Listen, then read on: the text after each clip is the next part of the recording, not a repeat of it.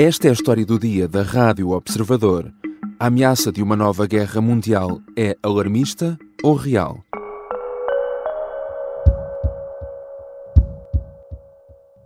NATO has kicked off its biggest military exercise in decades. The alliance will carry out four months of drills. Steadfast Defender 24, that's the name, and it aims to showcase NATO's ability to deploy forces from North America and elsewhere to reinforce Europe. Não se via nada assim há mais de 30 anos. Está neste momento em curso o maior exercício militar da NATO desde o fim da Guerra Fria. E estes jogos de guerra têm por base um cenário simulado em que a Rússia decide ir para além da Ucrânia e atacar países da União Europeia. Também há semanas foram revelados documentos secretos nos quais o Ministério da Defesa alemão tinha o cenário de uma terceira guerra mundial preparado para 2025, mesmo que fosse uma hipótese muito remota. Uma guerra entre a Rússia e a NATO é realista ou alarmista? E a Europa estaria preparada caso isso viesse mesmo a acontecer? São questões para a conversa com Kátia Bruno, editora de Internacional do Observador. Eu sou o João Santos Duarte e esta é a história do dia de quarta-feira, 7 de fevereiro.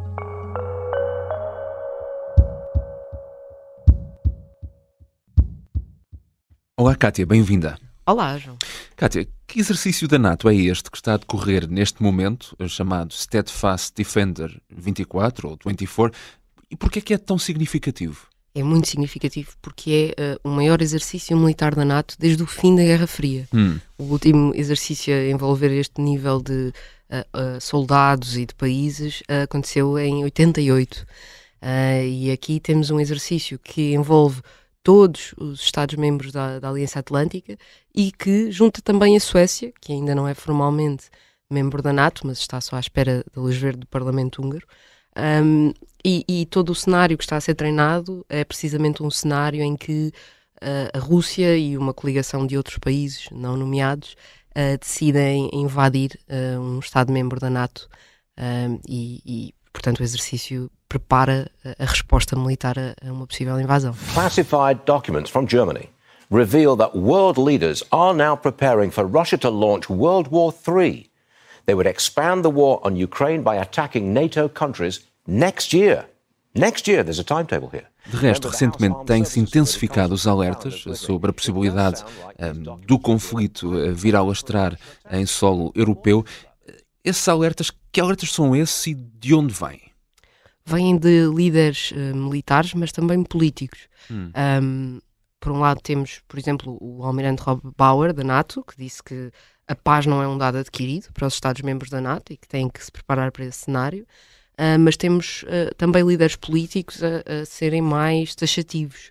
A primeira-ministra da Estónia, Kaja Kallas, disse que há 3 a 5 anos até haver um novo hum. ataque uh, vindo do leste da Europa. Um, o ministro da Proteção Civil sueco disse que pode haver uma guerra na Suécia.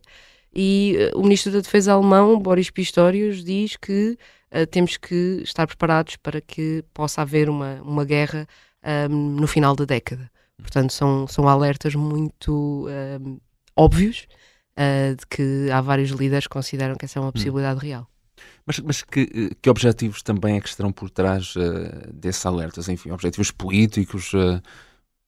Por um lado, é claro que pode haver uma, uma preocupação genuína uh, com essa possibilidade, mas há, há também aqui uma dimensão política Sim. no sentido de querer, um, por um lado, criar a percepção no público uh, de que essa é uma realidade e tentar conseguir algum apoio uh, popular para mais medidas na defesa, um, e, e, por outro, para uh, traduzir essas, essas medidas na defesa um, em aumentos de orçamentos de forma mais rápida. Ou seja, se parecendo que a ameaça é, é iminente, há mais disponibilidade por parte uh, das populações e, e, de outros políticos uh, para aumentar orçamentos de defesa. E, portanto, essa parece ser claramente uma das razões. Agora, o risco está sempre lá, é evidente. Uhum. E há uh, muitos cenários sempre em cima da mesa. Uh, numa eventualidade de, de, a Rússia vencer a guerra uh, na Ucrânia, fala sempre muito da questão da Moldávia e da, e da hipótese de um eventual ataque a seguir à Moldávia. Por, porquê este país? Bom, a Moldávia não faz parte da União Europeia, mas faz fronteira com a Ucrânia e tem uma, uma região um, que é a Transnistria, onde há neste momento muitas tropas russas, porque é uma, uma, uma espécie de antiga República Soviética uhum. que não considera fazer parte da Moldávia, que tem um estatuto indefinido e, portanto, um, tendo em conta ainda por cima que é um país pequeno, poderia ser fácil para a Rússia, porque já tem tropas uh, em terreno moldavo, conseguir uh, invadir esse território. Mas não é a única possibilidade. a NATO fala muitas vezes, por exemplo, do chamado Estreito Suolka, que fica ali a dividir a Polónia e a Lituânia, e, e, que, se passasse a ser controlado pela Rússia, a Rússia passaria a ter uma ligação direta a Kaliningrado, que é o enclave russo que faz fronteira com a Polónia. Isolava também os países bálticos. E é conseguia isolar os bálticos, exatamente. Portanto, há muitos, há muitos cenários em cima da mesa, se, se serão alguma que fazem vez... parte da NATO, não é? Fazem parte da NATO, os Estados bálticos, exatamente, ao contrário da Moldávia. Uhum. Uh, se alguma vez uh, poderão ser postos em prática ou não, não sabemos, mas uh, os, os Estados-membros da NATO parece quererem estar preparados para essas eventualidades. Há uma questão eh, que é certa com esta eh, guerra na Ucrânia, eh, é que levou a Europa e os países europeus a, ter de, a terem de reagir, não é? E de resto, por exemplo, a Alemanha já reformulou completamente aquilo que era a sua política de defesa e também a política externa. Que posicionamento novo é este da Alemanha? É, é um posicionamento histórico, no sentido de que é uma viragem completa uh, relativamente à, à, postura que a Alemanha uh, tem adotado desde a Segunda Guerra Mundial e que é uma postura absolutamente pacifista e de não se envolver de forma nenhuma uh, em questões militares. Por um lado, a Alemanha não só um, aplicou sanções à Rússia e, e, fez uma, uma mudança na sua política de energia, tentando uh, evitar um, ir buscar essa energia à Rússia e procurando fontes alternativas, como também está a fazer mudanças na sua política de defesa. Uh, o chanceler Olaf Scholz já se comprometeu, por exemplo, com o objetivo de, de gastar 2% do PIB uhum. uh, na área da defesa, que é um objetivo que os Estados-membros da NATO têm há muitos anos e que até, até agora a maior parte não tinha atingido. Um, e não só, anunciou também um fundo especial de 100 mil milhões de euros para a defesa, para comprar armamento, para reforçar as condições do, do exército alemão, uh, e isto uh, há poucos anos seria impensável imaginar uma Alemanha a procurar o rearmamento e, e uhum. a procurar ter uma palavra muito definitiva a dizer na política externa europeia. Uhum. E, e depois também há a questão da França, não é? Como é que a França se posiciona neste momento face a esta realidade? A França tem, tem uma atitude diferente da Alemanha, no sentido em que há muito tempo que os líderes franceses um, tentam assumir esse papel de destaque nas, nas questões uh, externas e de defesa. Um, Emmanuel Macron, como presidente, já há alguns anos que defende muito aquilo que ele chama a autonomia estratégica da Europa, que diz que a Europa tem que procurar um, ter a sua própria defesa e não estar tão dependente dos Estados Unidos. Em 2020 ele disse a famosa frase a NATO está uh, uh, em coma hum, um, e que portanto essa era uma das razões pelas quais ele achava que a Europa se devia uh, rearmar e, e, que devia preparar-se. Um, agora a NATO está aparentemente mais viva do que, do que nunca nos últimos anos um, e França tem aqui um papel uh, delicado porque continua a promover essa, essa autonomia estratégica, um, mas em termos concretos ainda não é muito claro no que é que isso se traduz. Aquilo que é certo é que a França é neste momento o único país da União Europeia que uhum. tem armamento nuclear. E, um, a saída do Reino Unido, com não é? a saída do Reino Unido, a França é, é o que sobra, é o grande poder nuclear da União Europeia.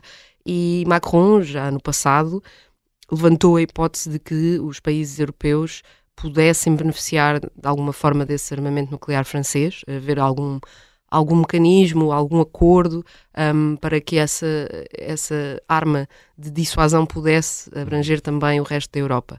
Uh, e agora, Manfred Weber, que é o presidente do, do Partido Popular Europeu, uh, um dos maiores partidos europeus, um, veio dizer numa entrevista ao Político que uh, a Europa devia pensar em aceitar essa proposta de Macron um, embora isso levante muitas dúvidas sobre como é que seria operacionalizado, já para não falar no facto de que disso, o desarmamento uhum. nuclear é um, tem sido sempre um dos grandes objetivos da União Europeia e isto seria ir um pouco contra essa mensagem. Já voltamos à conversa com Kátia Bruno, editora de Internacional do Observador, que assina um artigo no site sobre os cenários de uma guerra entre a Rússia e os países membros da NATO. Na segunda parte, vamos tentar perceber se a Europa estará ou não preparada para essa possibilidade.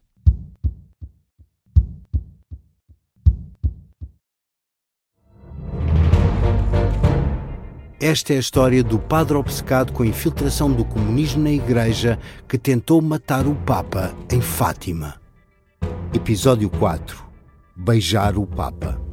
Saguei, tirei, tirei a faca. Fui, empunhei e mesmo no momento em que.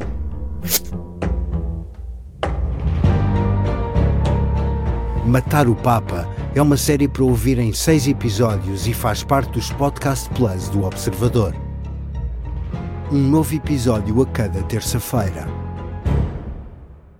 Os assinantes do Observador têm acesso antecipado a todos os episódios desta série, já disponíveis em observador.pt. Os Podcast Plus do Observador têm o apoio da Kia. Estamos de regresso à conversa com a editora da Internacional do Observador, uh, Kátia Bruno. Kátia, uh, que sinais existem neste momento de que a Rússia uh, se está a preparar para o que poderá ser uma guerra prolongada? Há alguns sinais. Eh, a grande dúvida é se eh, se está a preparar simplesmente para uma guerra prolongada na Ucrânia ou, ou para algo mais. Não? Para é? algo mais. Uh, mas não há dúvidas de que se está a preparar para, para isso. está a fazer uma transformação da, da, sua economia para uma economia de guerra. Uh, por um lado, tem um, aumentado o número de, de soldados. Um, lembremos que o ano passado decretou uma mobilização, essa possibilidade de voltar a ser decretada uma mobilização não está excluída e tem aumentado consistentemente um, o, o, orçamento da defesa. Uhum. Uh, em 2024 pode chegar a 6% do PIB, que é muito diferente dos 2% que a maior parte uh, dos países da NATO dispõem. Uhum. E depois há aqui uma questão que é este ano há eleições. Uh, na Rússia já sabemos quem é vai ganhar, não é? Mas nos Estados Unidos há aqui a, a possibilidade de Trump voltar à Casa Branca. Se isso acontecer, que implicações é que o regresso de Donald Trump pode ter para, para tudo isto que estamos aqui a falar? Pode ter uh, implicações um, muito sérias. Donald Trump, quando foi presidente no seu primeiro mandato, uh, deixou muito claro que achava que o modelo de funcionamento atual da NATO não era benéfico para os Estados Unidos. We're spending, we're, we're paying for NATO, and we don't get so much out of it. And you know, I hate to tell you this about NATO.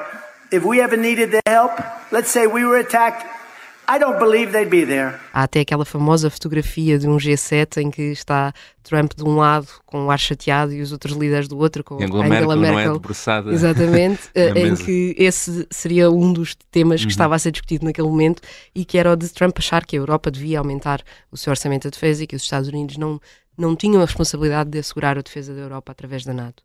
O que se passa é que agora, numa segunda um, presidência Trump, um, podemos ter uh, um presidente que quer concretizar mais esse afastamento. Um, e isso uh, pode implicar, mesmo que uh, Trump não, não consiga uh, decidir sozinho a saída dos Estados Unidos da NATO, uh, até porque o Congresso americano está, está a passar legislação para, para impedir que um uhum. presidente possa tomar essa decisão sozinho. Um, a verdade é que eh, a NATO uh, uh, assenta no, no, num princípio de confiança de que um ataque a um aliado é um ataque a todos e, portanto, os aliados, o é? artigo 5 O resto Trump já deu a entender que não, não o seguiria, não é? Precisamente, é. e é essa a grande dúvida. A partir do momento em que, em que essa confiança deixa de existir, a aliança não funciona um, como, como se espera. E há muitos países na Europa que até agora têm tido mais confiança no apoio dos Estados Unidos do que no de outros países europeus, um, e com a eleição de Trump, eh, esse apoio pode estar em risco. Uhum. E o que é que a União Europeia está a fazer? Já aqui falámos da Alemanha, da França, os outros países estão também a aumentar esse, esse, esse, essa despesa, esse investimento em, em, defesa, não? Sim, a maior parte dos países está a aumentar uh, os seus orçamentos de defesa. Um, a maior parte está a comprometer-se com hum. os tais 2% um, que deve ser atingido por, pelos vários Estados-membros, uh, quer da NATO, quer da União Europeia, ao longo dos próximos anos.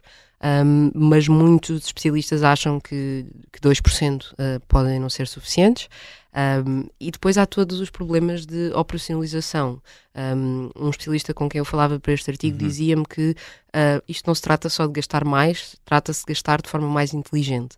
Ou seja, não serve de nada uh, os Estados começarem todos a investir imenso em defesa, a comprar armamento, a formar mais uh, soldados, mas não haver uniformização dos procedimentos e ser uh, cada, cada exército por si.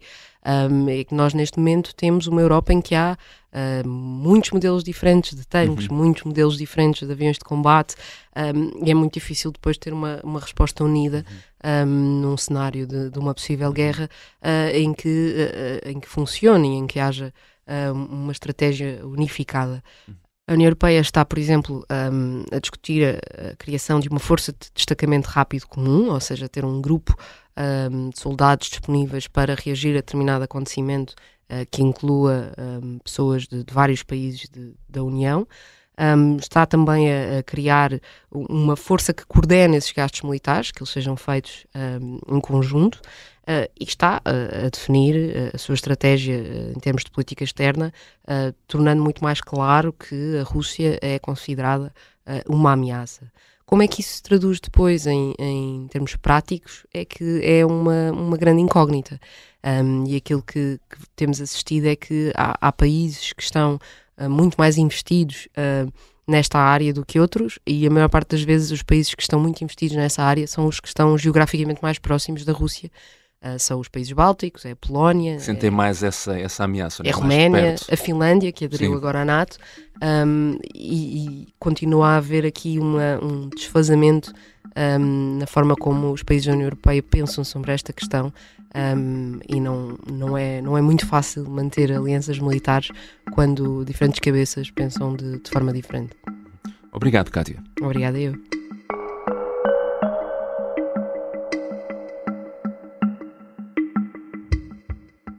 Kátia Bruno é editora de internacional do Observador. Esta foi a história do dia. Neste episódio usamos ainda sons da Fox News e da Deutsche Welle. A sonoplastia é do Bernardo Almeida, a música do genérico do João Ribeiro. Eu sou o João Santos Duarte. Até amanhã.